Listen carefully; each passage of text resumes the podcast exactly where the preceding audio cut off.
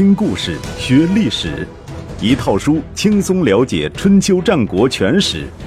有声书《春秋战国真有趣》，作者龙震，主播刘东，制作中广影音，由独克熊猫君官方出品。第十六集。再老实的人也不甘心戴绿帽子。武大郎得知自己的老婆与西门庆有染之后，尚且怒发冲冠，威胁潘金莲说要叫他的兄弟武二回来收拾这对奸夫淫妇。鲁桓公虽然身在异国他乡，只能任由别人摆布，但还是可以找机会向文姜发一通脾气，责骂他不知廉耻。但这一骂，骂出问题来了。文姜跑到宫里，向齐襄公狠狠地告了他一状。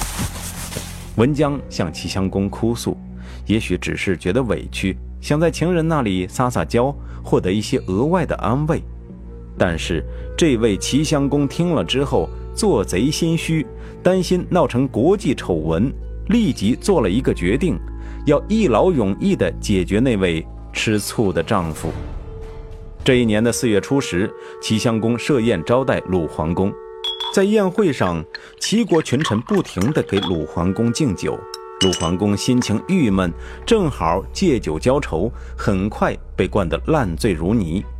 宴会过后，齐襄公令公子彭生驾车将鲁桓公送回宾馆。彭生是齐国有名的大力士，走到半路略失手脚，将鲁桓公肋骨拉断。鲁桓公就这么不明不白的轰了。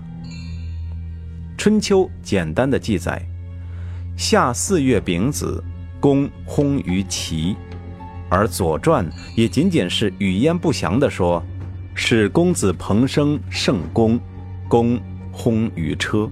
翻译成白话：齐侯派公子彭生为鲁桓公驾车，鲁桓公死在车里。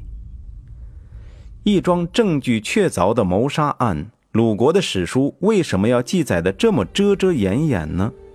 那是因为，第一，鲁桓公带着文姜去齐国访问，本来就是一件非礼的行为，他本人应该对此负责任；第二，鲁桓公正月访问齐国，四月被杀，整整在齐国流连了三个多月，不理国内政事，虽然情非得已，但也不可原谅；第三。鲁桓公的死事关国家级绿帽子，所谓家丑不可外扬。鲁人写起这段历史，总是觉得难堪，难以下笔。鲁桓公死的暧昧，当时鲁国的群臣对于这件事的态度就更暧昧。他们向齐僖公发了一份含糊其辞的外交照会，大概的意思是说，我国元首畏惧您的虎威，不敢安坐家里。前来贵国修好，事情办成了，非但没有回国，还稀里糊涂的死在贵国，也不知道找谁负责任，搞得我国在各国面前抬不起头。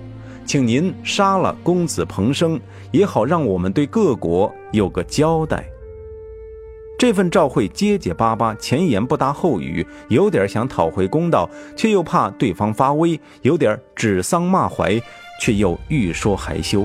堪称是春秋外交史上一篇奇文。齐襄公收到这份诏会，倒是毫不含糊，将公子彭生当作替罪羊给杀了，算是给了鲁国人一个说法。大子同即位为君，也就是历史上的鲁庄公。鲁桓公死后，文姜一来留恋与齐襄公私会的快乐。二来也无脸回鲁国见人，干脆在齐国定居下来。春秋和左传频频记载了那些年间文姜与齐侯私通的丑事。十二月，夫人姜氏与齐侯相会于卓地，庄公二年。夫人姜氏在祝秋宴请齐侯，庄公四年。夏天，夫人姜氏进入齐国军中。庄公五年，春天，夫人姜氏与齐侯在防城相会。庄公七年，冬天，夫人姜氏与齐侯在古城相会，庄公七年。这哪里是偷情，简直是明火执仗！我有点怀疑，鲁国人是不是派了一支跨国狗仔队，专门盯着文姜，一有消息就直接向鲁国的史官报告，然后记录在案。又或者，鲁国上下已经对文姜产生了浓厚娱乐兴趣，将其所作所为一一记录在案，以便让他遗臭千年，以至于忘记了这位文姜还是现任主君的亲娘。鲁国人对这对奸夫淫妇的愤恨，由此可见一斑。夹在中间难以做人的是鲁庄公，既要忍受丧父之痛。又要顺应国民的情绪，埋葬对母亲的思念，实在是难为他了。公元前六九零年，十七岁的鲁庄公偷偷越过边境，前往齐国的卓地与齐襄公会猎。说是打猎，实际上还是想探望一下自己的生母文姜。鲁国的史官对此不满，因此在春秋上记载：东公及齐人授于卓。越过边境去和齐国的人打猎，当然是非礼的行为。然而，母子之间的舐犊之情，又岂是一个“礼”字所能泯灭？公元前六八九年，齐鲁等国联军讨伐魏国，夫人姜氏如其师。一方面是为了和齐襄公相会，另一方面恐怕也是为了看一看自己的儿子吧。既贪恋肉体的欢愉。又思念他乡的儿子，这位绝世佳人文姜分身乏术，难以两全。《左传》在七年春，夫人姜氏会齐侯于房之后，紧接着又记录：夏恒星不见，夜明也；星陨如雨，雨雨斜也。读起来宛如一首带着淡淡忧伤的小令。较之齐姜的乱伦。他姐姐宣姜的故事同样令人唏嘘。当年周须谋杀魏桓公，自立为国君。魏桓公的弟弟公子晋出逃到国外，后来周须政权垮台，魏国人又将公子晋接回国，立为新君，也就是魏宣公。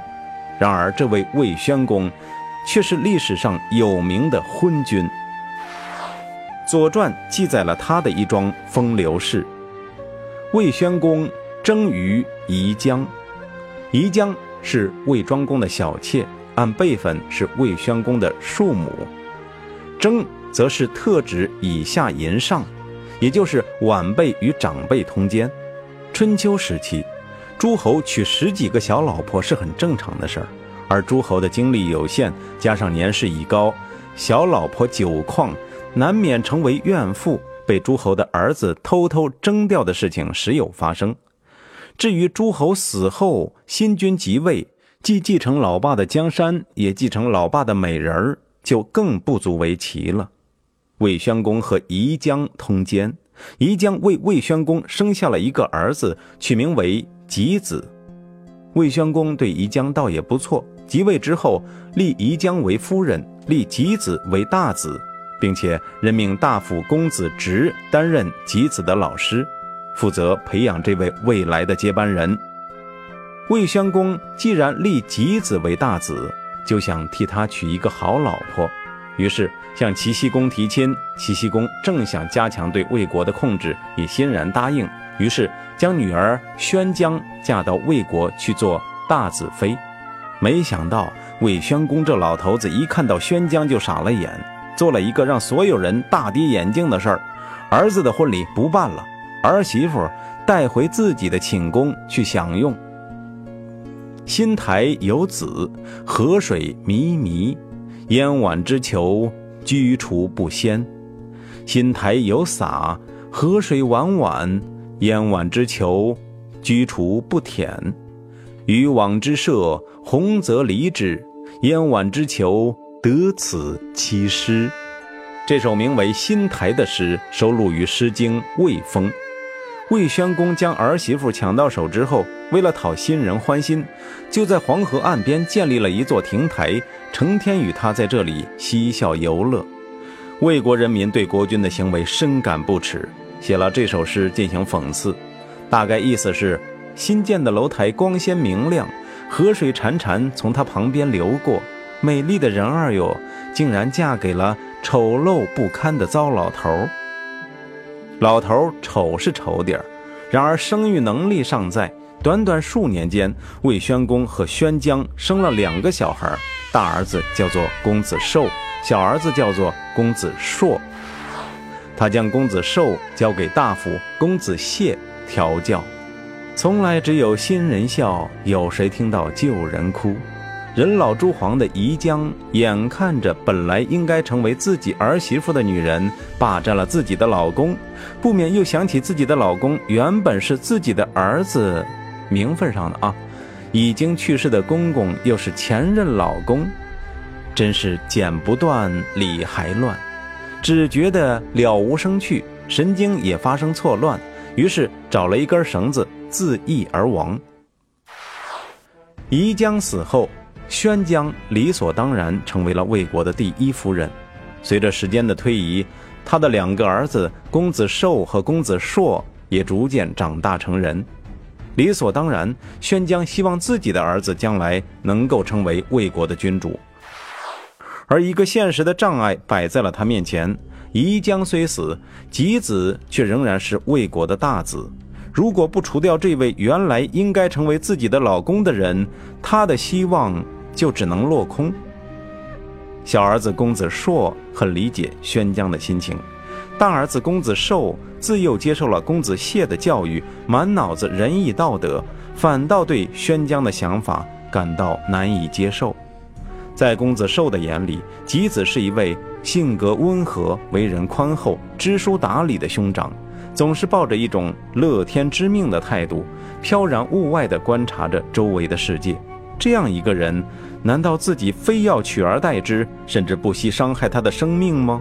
公子寿时常这样问自己，然后摇摇头，自我解嘲般笑笑。公子寿的仁爱并不能浇灭宣姜心中争夺权力的火焰。眼见魏宣公日益垂垂老矣，他和公子硕决定赶紧行动。他在魏宣公面前诬告吉子。说某一天，公子硕与吉子喝酒，吉子喝得睡眼惺忪，借着酒兴，竟然呼公子硕为儿子，而且拍着胸脯说：“你母亲原是我妻子，你便称我为父，也理所当然。”树怕揭皮，人怕揭脸。魏宣公做贼心虚，最怕人提起他筑台纳席的往事。听了宣姜的诬告。他恼羞成怒，也不问青红皂白，立刻决定除掉吉子。这一年冬天，魏宣公派吉子出使齐国，宣姜与公子硕预先派刺客埋伏在深地，准备刺杀吉子。这个消息被公子寿得知，连忙跑去给吉子送行。兄弟两人在黄河边摆酒话别。公子寿向吉子透露了宣姜的阴谋，劝他赶快逃离魏国，以免遭到不测。天下之大，何处不能安身？但是胖乎乎的吉子听了公子寿的话，只是摸着肚皮淡然一笑。出使齐国是父亲委派的任务啊，如果弃父命于不顾，还要儿子干啥呢？你说？这世上有没有哪里是没有父亲的？如果真有这么个地方，我倒是可以逃到那里去。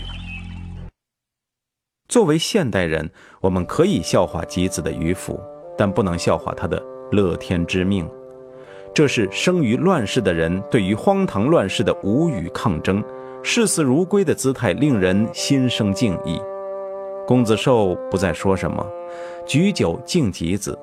三杯两盏下去，吉子酣然大醉。等到他醒来，才发现公子寿已经穿了他的衣服，带走了他的仪仗，替他前往齐国出使去了。公子寿走到深地，埋伏在那里的刺客远远看见一行人举着大子的仪仗过来，以为就是吉子，于是一拥而上，驱散随从，将公子寿杀死。